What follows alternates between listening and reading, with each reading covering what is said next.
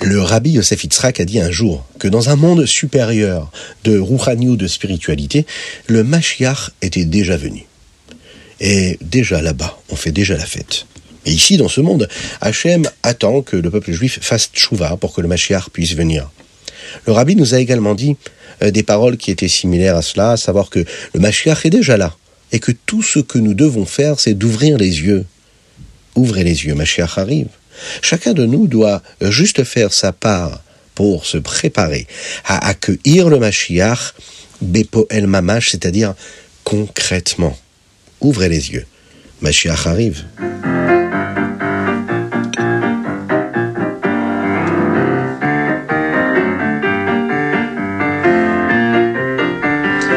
Aujourd'hui, nous sommes le jeudi de la parachat Tetzavé, nous sommes le Yud Gimel Adar Aleph 5784. J'espère que vous allez bien, je suis infiniment heureux de vous retrouver pour partager avec vous le Ritatu du jour et nous développons pour commencer notre Chumash. Akadosh Baruch donne à Moshe plus de détails sur la façon de préparer les Kohanim à travailler dans le Mishkan pendant les Shivat Hamilouim, c'est-à-dire les sept jours où nous allons inaugurer le Mishkan.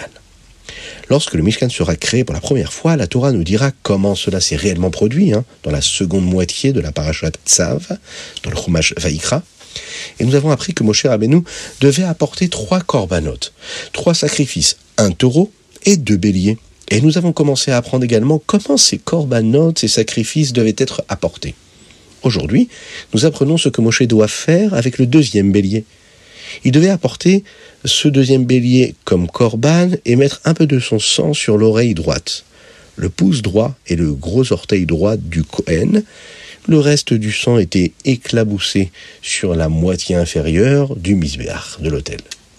Ensuite, Moshe devait prendre un peu de sang euh, des misbéach ainsi que du shemen amishra, l'huile d'onction, et il devait être aspergé sur les Kohanim et sur leurs vêtements, ce que nous appelons les bigde keuna. Ensuite, certaines parties du korban, euh, accompagnées d'une matzah, devaient être prises et agitées comme un loulave dans toutes les directions. Ensuite, il devrait être brûlé au misbéach. Les autres parties du korban et le reste de la matzah étaient destinés au kohanim, mais ils devaient rester à l'intérieur de la cour du mishkan.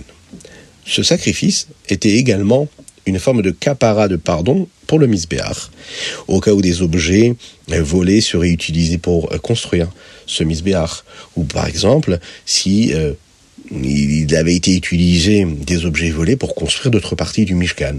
Ce rituel devait avoir lieu tous les jours pendant les sept jours de l'inauguration du Mishkan par Moshe Rabbeinu.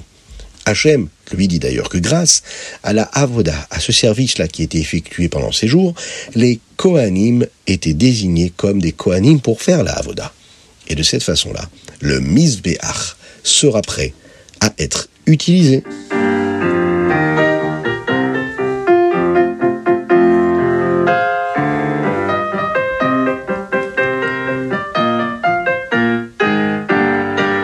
Teilim du 69 au 71 aujourd'hui. Dans les Télim d'aujourd'hui, nous disons un verset Yimalefi.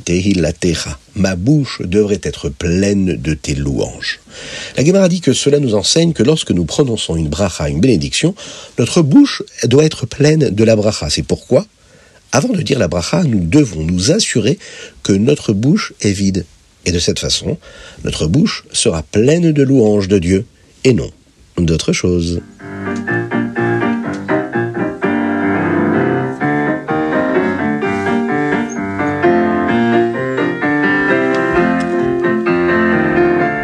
Alors vous le savez, c'est le moment de vous le rappeler. C'est important de partager le chitat du jour. Si vous partagez le chitat du jour avec d'autres personnes, vous leur donnez le mérite eh bien, de s'accrocher à cette poignée-là qui nous permet de nous accrocher à ce magnifique avion qui nous permet de monter, monter, monter très très haut dans la spiritualité et surtout de faire descendre beaucoup, beaucoup, beaucoup de bénédictions dans notre vie à chacun et chacune d'entre nous. Donc faites-le. N'oubliez pas également de mettre la tzedaka. Une petite pièce dans la tzedaka pour faire venir Mashiach, et une petite pièce pour nos frères en Eretz Israël qu'on rajoute à Kadush Baruch qu'il puisse les protéger ainsi que tous les otages, et qu'ils viennent Mashiach, qu'on puisse Bezrat Hashem se retrouver tous ensemble. Nous allons passer tout de suite au Tania du jour.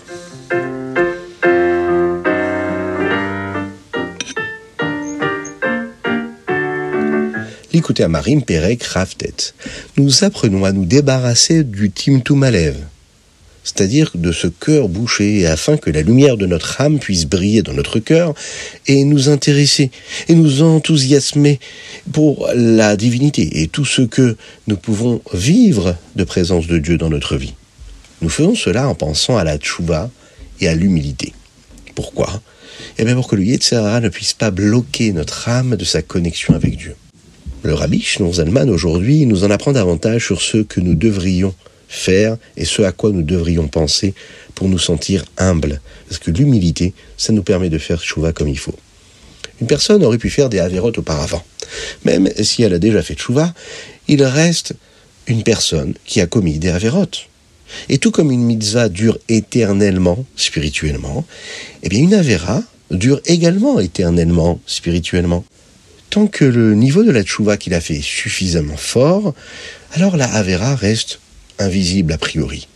Maintenant, si la neshama se renforce, elle devient plus forte, eh bien la tchouva devra également être plus forte. Pourquoi? Puisque quand on évolue de niveau, eh bien, on doit aussi évoluer dans la tchouva que nous devons faire sur les avérotes qu'on a pu commettre avant, au point même de transformer ça en quelque chose de positif. Transformer ça en une mitzvah quasiment. Qu'est-ce que cela veut dire? Alors, il faut savoir que la hein, c'est un sentiment du cœur. La c'est ressentir de l'amour pour Dieu et du regret pour les égarements que nous avons pu avoir.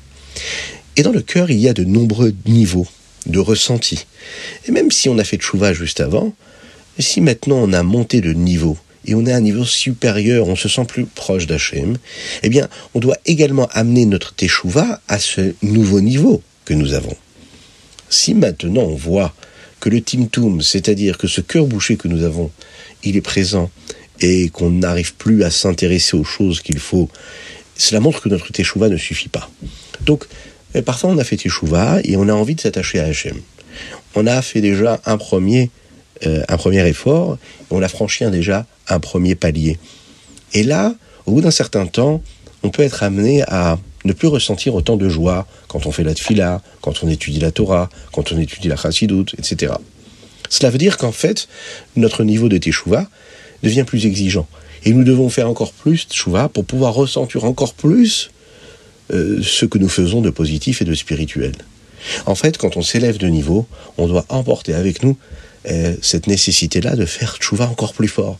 On doit mettre au même niveau, au niveau égal, en réalité quand on réussit à se le faire, alors ça empêchera l'homme de se sentir fier, et puisqu'il se dit j'ai toujours du travail à fournir, et automatiquement le cœur s'ouvre, puisqu'on reste humble, et si on reste humble, notre cœur s'ouvre, et si notre cœur s'ouvre, alors on reste intéressé et heureux de pouvoir se rapprocher encore un petit peu plus de Dieu, et on agira en conséquence.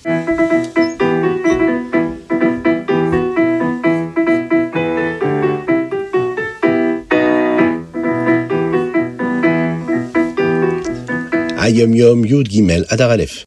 On ne dit pas Hanoun Amincha aujourd'hui. Pourquoi? Car c'est Terev Purim Katan. Demain, nous allons célébrer le 14 Adar Aleph, le petit Purim. est l'une des idées fondamentales de Darke Chassidut, c'est-à-dire des chemins que doit emprunter un chassid pour avoir un comportement convenable et qu'il doit vouloir partager quelque chose de bien qu'il a pour lui-même avec quelqu'un d'autre. Le rabbi Rachab, le rabbi Shalom Dovner, parlait souvent au rabbi Yosef Yitzhak, son fils, de la particularité du fait que les chassidim ne se contentent pas d'apprendre et d'apprécier la chassidoute pour eux-mêmes, mais qu'ils partagent ce qu'ils savent avec les autres. Le d'aujourd'hui est l'une des choses que le rabbi Rachab a dit au rabbi Yosef Yitzhak lorsqu'un juif chassidique est à la choule, à la synagogue, et qu'il enseigne la chassidoute à partir d'un livre, ou bien qu'il l'explique par cœur, cela apporte une grande simcha, une grande joie à tous nos maîtres de la chassidoute. Et cela fait descendre tellement de bénédictions que la bénédiction est suffisante non seulement pour lui-même, mais aussi pour ses enfants et ses petits-enfants. Soyez tous bénis.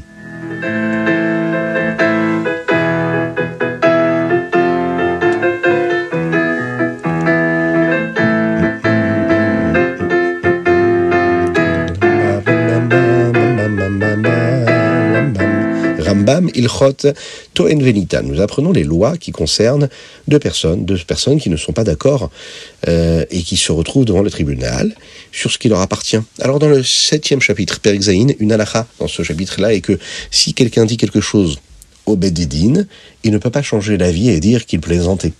Dans le chapitre 8, habituellement la loi est que nous supposons que tout ce qu'une personne possède lui appartient. Si une personne dit le contraire, elle devra prouver que l'objet lui appartient réellement. Mais pour quelque chose qui est habituellement loué, eh bien la loi est différente. Disons que Réhouven loue habituellement sa tondeuse à gazon et que tout le monde sait que lui, il a l'habitude de la louer. Maintenant, si Shimon, il l'a, cette tondeuse à gazon chez lui, et il dit que Réhouven le lui a donné, Réhouven est autorisé à faire ce que nous appelons un serment qui lui est une promesse midera banane. C'est-à-dire qu'il va me jurer qu'il ne l'a pas donnée à Shimon et qu'il veut tout simplement la reprendre, qu'il a vu simplement relouer. Dans le chapitre tête, nous apprenons certaines lois sur ce qui se passe si deux personnes s'accrochent à quelque chose et que toutes deux disent que cela leur appartient. Hmm, dans la halakha, on appelle ça shnaim ochazin batalit, deux personnes qui s'accrochent à un talit, à un vêtement, et chacun y dit c'est à moi. La loi est que les deux personnes doivent prendre sur elles euh, de faire cette promesse-là et de jurer, et de dire tout simplement que ce vêtement-là appartient à celui qui est en train de jurer. Et ensuite, le Bédine ben, va décider euh, tout simplement de partager ce vêtement, ou bien hein, la valeur de ce vêtement-là entre les deux.